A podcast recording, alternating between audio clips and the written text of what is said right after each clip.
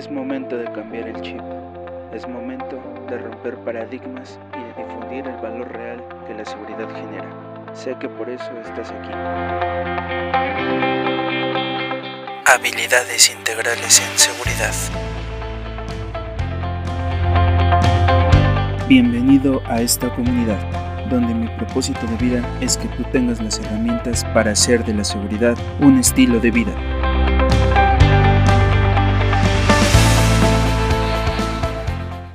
Hola, ¿qué tal amigos? Buenos días, buenas tardes, buenas noches a todos los que están escuchando este capítulo. Yo soy Javier Rivera y les doy la cordial bienvenida nuevamente a un capítulo más de este podcast.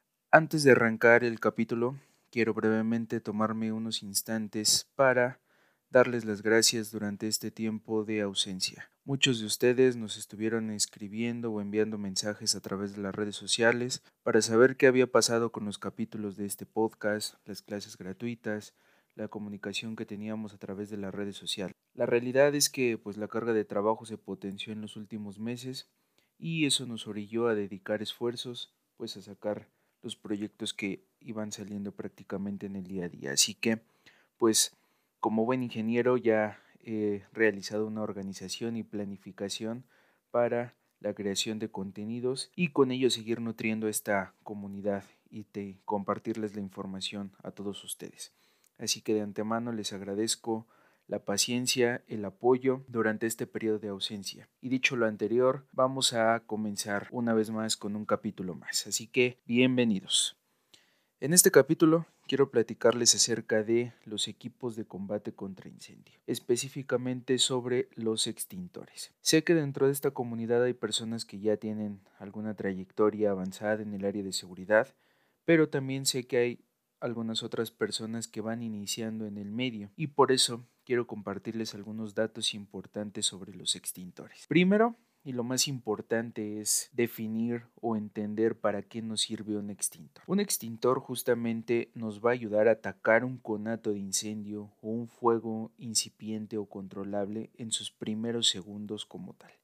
Muchas veces me toca llegar a ver en algunos videos o en algunas noticias relacionadas con incendio que el fuego pues ya está prácticamente a todo lo que da y la gente sigue ocupando los extintores, cuando la realidad es que los extintores en ese momento ya no hacen nada como tal al fuego. Un extintor es utilizado en los primeros segundos donde se va generando el incendio como tal.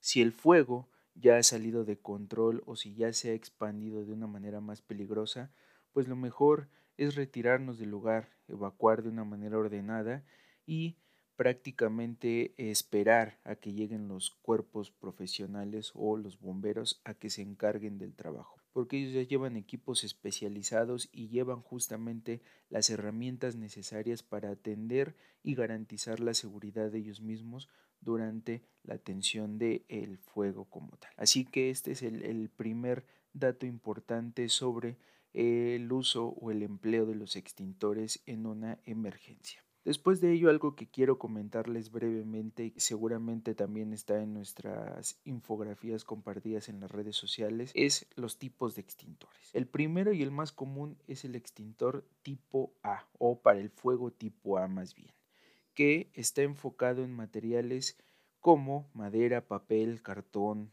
plástico, basura en general y por lo regular se representa con la imagen de un bote de basura con llamas extendiéndose por la parte superior y en un fondo color azul. Estos extintores cuentan con un agente extinguidor que se llama PQS o se abrevia PQS y su significado es que es un polvo químico seco, el cual se compone de un monofosfato de amonio.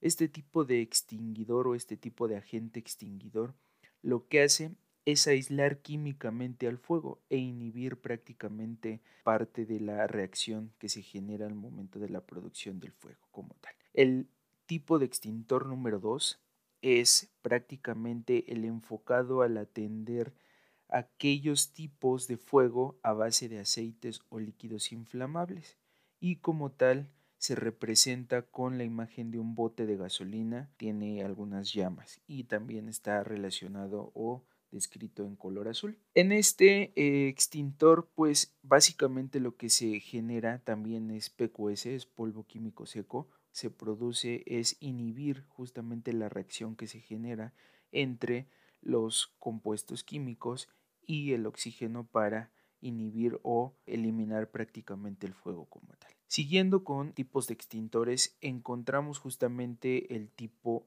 enfocado al tipo de fuego C, el cual justamente se utiliza o es recomendable para aquellos tipos de fuego generado por corrientes eléctricas. Estos por lo regular se identifican con un pequeño enchufe, un pequeño contacto eléctrico que tiene una simbología de llamas. Estos equipos, a diferencia del tipo A y B, están a base de un agente extinguidor gaseoso, que en este caso es CO2, el cual al momento de salir expulsado del extintor genera una pequeña nube o más bien una gran nube blanca que lo que hace es sofocar el fuego y prácticamente desplaza el oxígeno que se centra en el momento de la reacción del fuego y prácticamente está a base de un componente químico que es un gas inodoro, no es contaminante, no es tóxico como tal y quizás la única lesión que pudiera llegar a generar si se hace una mala práctica del extintor es el cono de descarga prácticamente al momento de liberar el CO2 se enfría por completo y es un cambio tan brusco de temperatura que puede generar alguna pequeña quemadura o lesión en la parte de las manos, pero de ahí en fuera no genera ningún tipo de daño. En la parte de PQS se me pasó comentarles, el PQS no es un agente tóxico, no es un agente dañino para la salud, lo único que puede llegar a generar es una pequeña picazón en la garganta, en la nariz. Si son a lo mejor de piel muy sensible puede generar pequeña irritación y en los ojos pues a lo mejor también puede llegar a generar irritación como tal. Pero de ahí en fuera el PQS es un agente completamente limpio, no genera ningún daño a nuestra salud como tal. Siguiendo con eh, los tipos de extintores, encontramos los tipos D. Estos están enfocados para utilizarse en metales combustibles como tal, que puede ser aluminio, por ejemplo. Estas unidades tienen una letra D eh, dentro de una estrella blanca amarilla, perdón, con cinco puntos como tal, es la manera de identificar al extintor tipo D como se los decía, es enfocado a metales y lo único que hace es prácticamente eh, aislar a los metales para que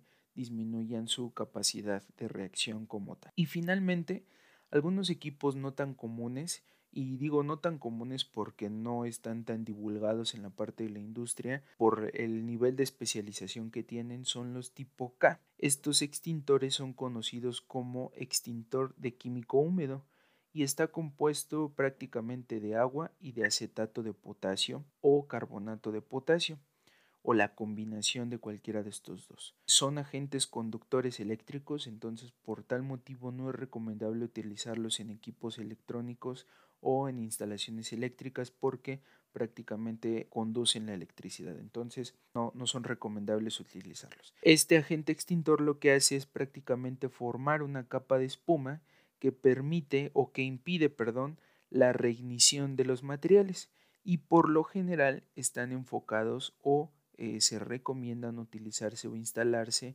en eh, las cocinas de tipo industrial o en los restaurantes por la gran cantidad de grasas y aceites que se puedan generar. Entonces, este extintor está enfocado o está diseñado para ese, ese giro en específico como tal. Estos equipos que pues te acabo de mencionar son los equipos más frecuentes o más comerciales que nosotros podemos encontrar y sobre los que se ha ido especializando un poco más. Hace poco, justamente una, una persona de una empresa en una capacitación nos comentaba o nos preguntaba si conocíamos cuál era la historia o de dónde venía el origen de los extintores. Honestamente no, no sabía y, nunca me había puesto a pensar en de dónde venían o dónde había surgido la parte de los extintores. Por tal motivo comencé a hacer una búsqueda como tal de la historia o de los antecedentes de los extintores y bueno, se traduce básicamente a la antigüedad que pues cuando se generaba algún tipo de incendio se utilizaba el agua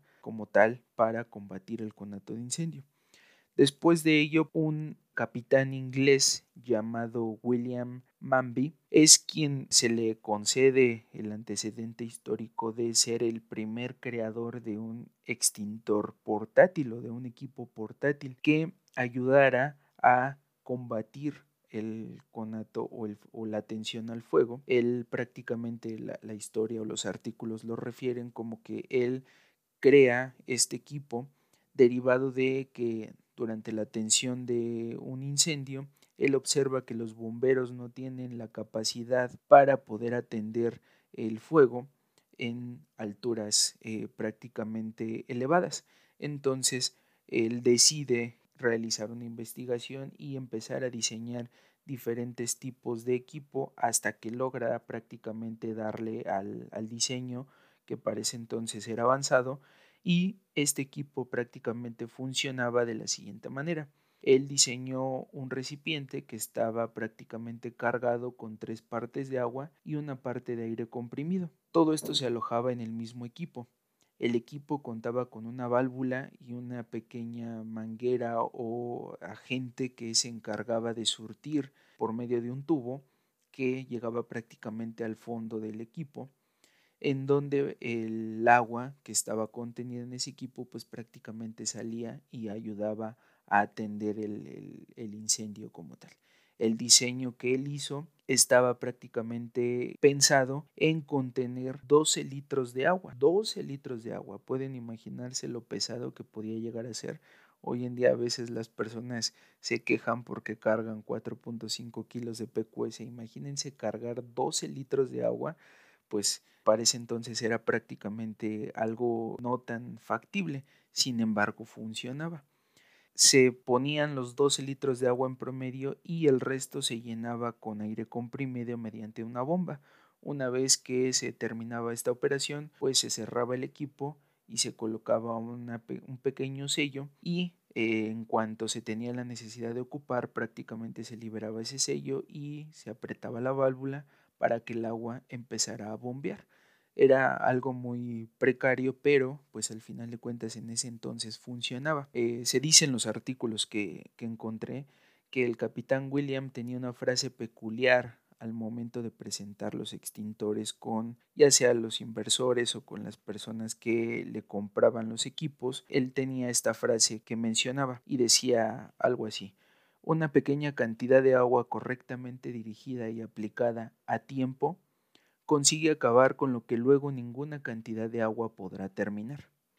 Pues la realidad es que cuando leí la, frase y leí prácticamente la, historia del capitán, pues fue algo que, que me voló la cabeza. Eh, hoy en día tiene tanto sentido y nos habla de la importancia que un equipo contra incendio genera en los primeros segundos cuando se genera el fuego. Justamente la cantidad de agua necesaria o la cantidad de, de agente químico para atender el incendio en los primeros segundos puede ser la diferencia entre la expansión o inclusive también la muerte de alguna persona. ¿no? Entonces es, es muy importante esta frase porque al final de cuentas nos da el principio básico y elemental de para qué se está ocupando el extintor como tal. Siguiendo con la parte de los antecedentes y de la evolución del extintor, por ahí del año 1865 se tiene el antecedente que un médico francés modificó el diseño del extintor. Vean prácticamente de, dónde surge todo, ¿no? Un capitán y después de ahí un médico hace una, una pequeña eh, aportación al, al, avance de los extintores y el médico francés prácticamente lo que hace es que el extintor deje de funcionar con agua y funcione a través de productos químicos.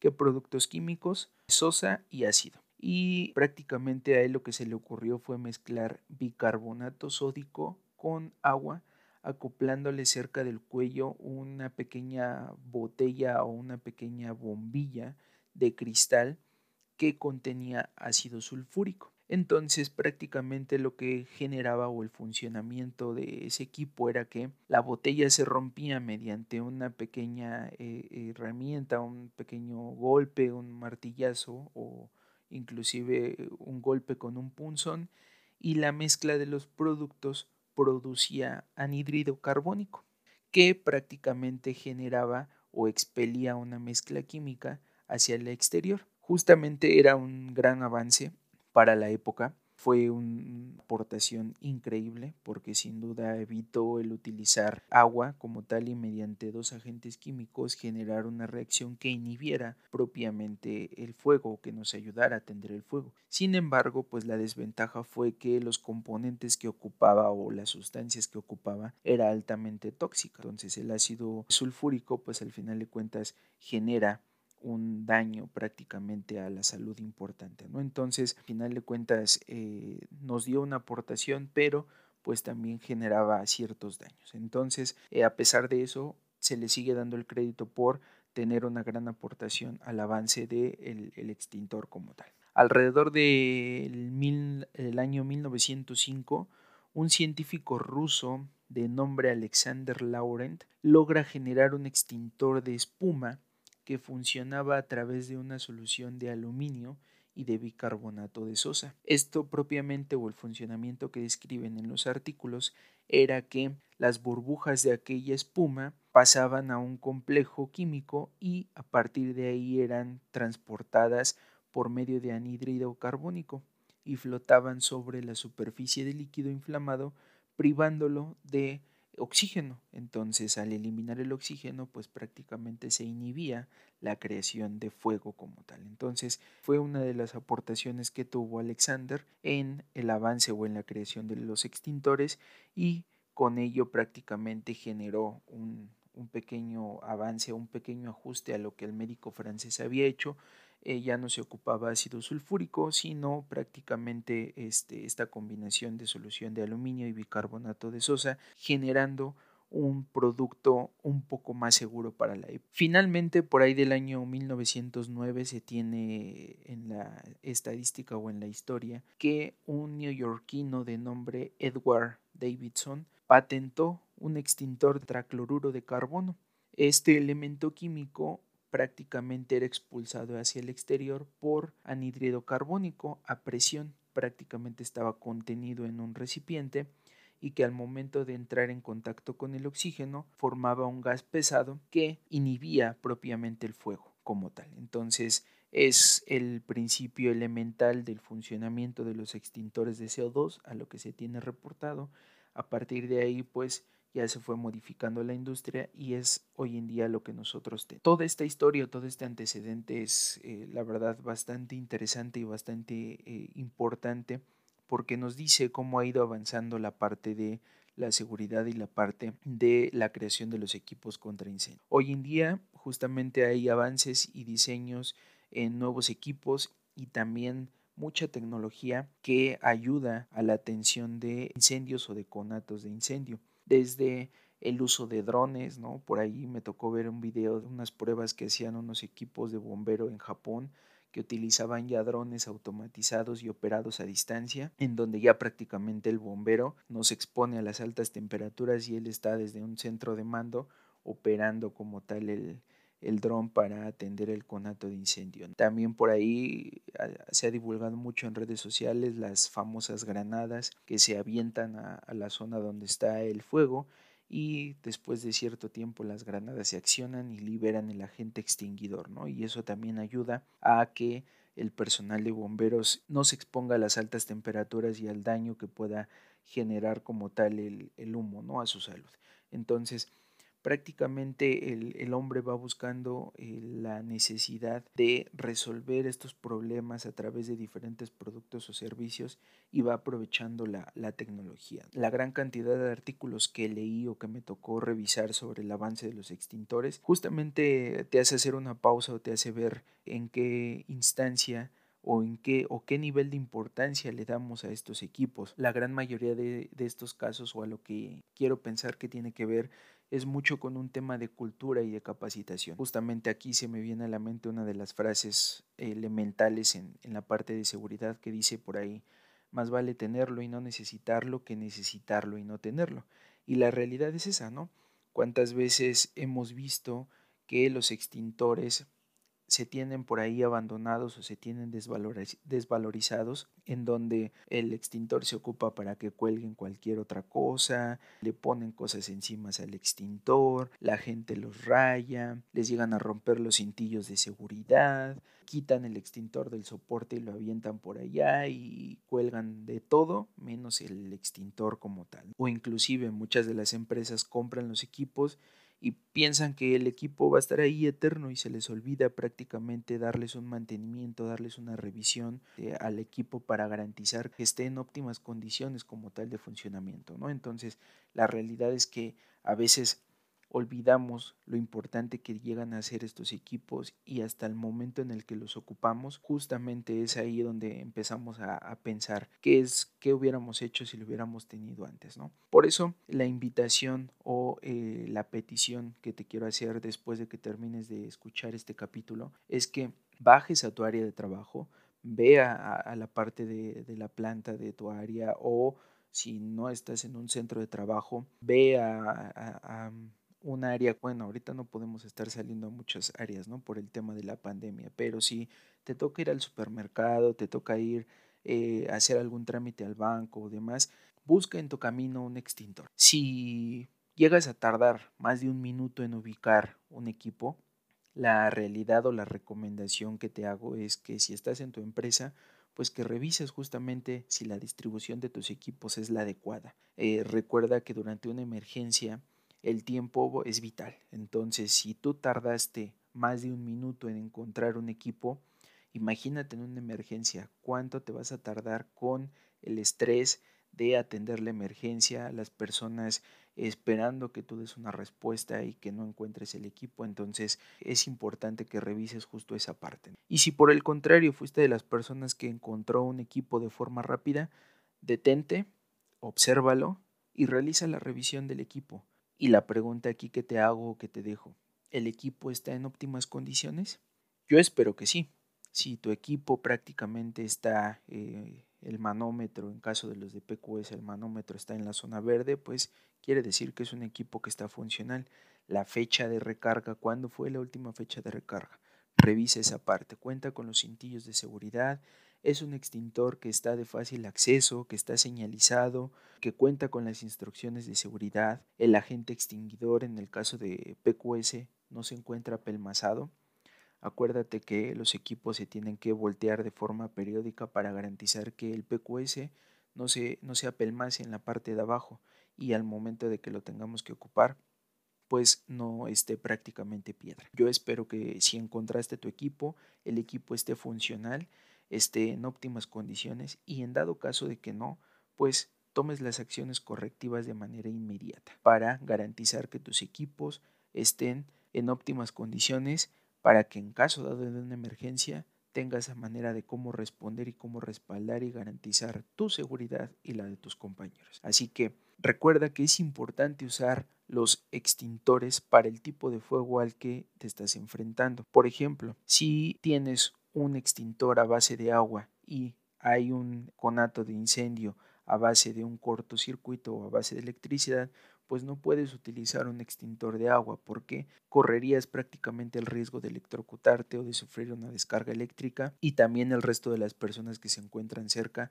pueden sufrir algún daño, ¿no? Entonces, antes de utilizar cualquier tipo de extintor, revisa que el extintor que vas a ocupar se acorde al tipo de fuego al que te estás enfrentando, porque si no, tu vida la pones en peligro o en dado caso puedes empeorar el fuego como tal y convertirlo en un incendio de verdad.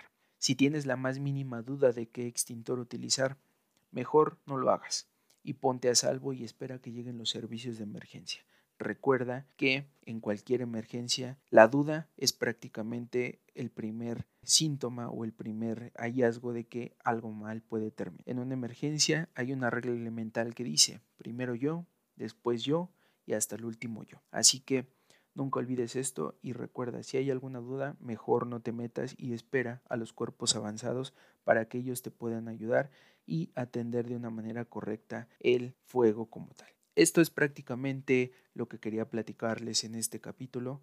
Es un capítulo que pues se transformó en algo histórico sobre los equipos, pero al menos En lo personal yo lo desconocía. Si por ahí tienen ustedes más información sobre la historia de, los extintores o algún otro dato que quizás a mí me haya faltado, compártanlo ahí en, en, las redes sociales que tenemos para que pues entre todos vayamos nutriendo este apartado y sepamos de dónde vienen nuestros equipos, cuál es prácticamente el origen, cuál fue la necesidad de generar un, un extintor como esto y como les decía al inicio, ¿no? El extintor del capitán era de alrededor de 12 litros de agua, un extintor bastante pesado, hoy en día tenemos extintores hasta de un kilo, entonces vean la, la magnitud del avance tecnológico que hemos tenido. Así que con esto prácticamente vamos llegando al final de este episodio. Recuerden suscribirse, no perderse ningún capítulo de los que vamos a estar subiendo brevemente.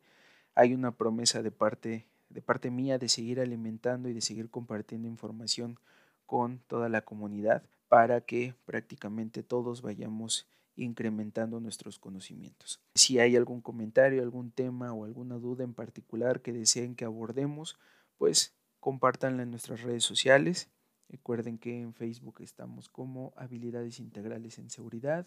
En Instagram estamos como IES, H-I-E-S-JRQ. Ahí nos encuentran y en dado caso de que no, pues también tenemos nuestro correo electrónico y nuestro WhatsApp que lo pueden encontrar en Facebook. Así que vamos a estar prácticamente atendiéndolos y respondiendo cualquier duda o cualquier comentario. Les mando un abrazo fuerte. No olviden compartir este capítulo con las personas de interés, con colegas, con amigos, para poder llegar a más y más personas con esta plataforma y unirlas a nuestra comunidad. Les mando un fuerte abrazo, síganse cuidando mucho y nos vemos en el siguiente capítulo.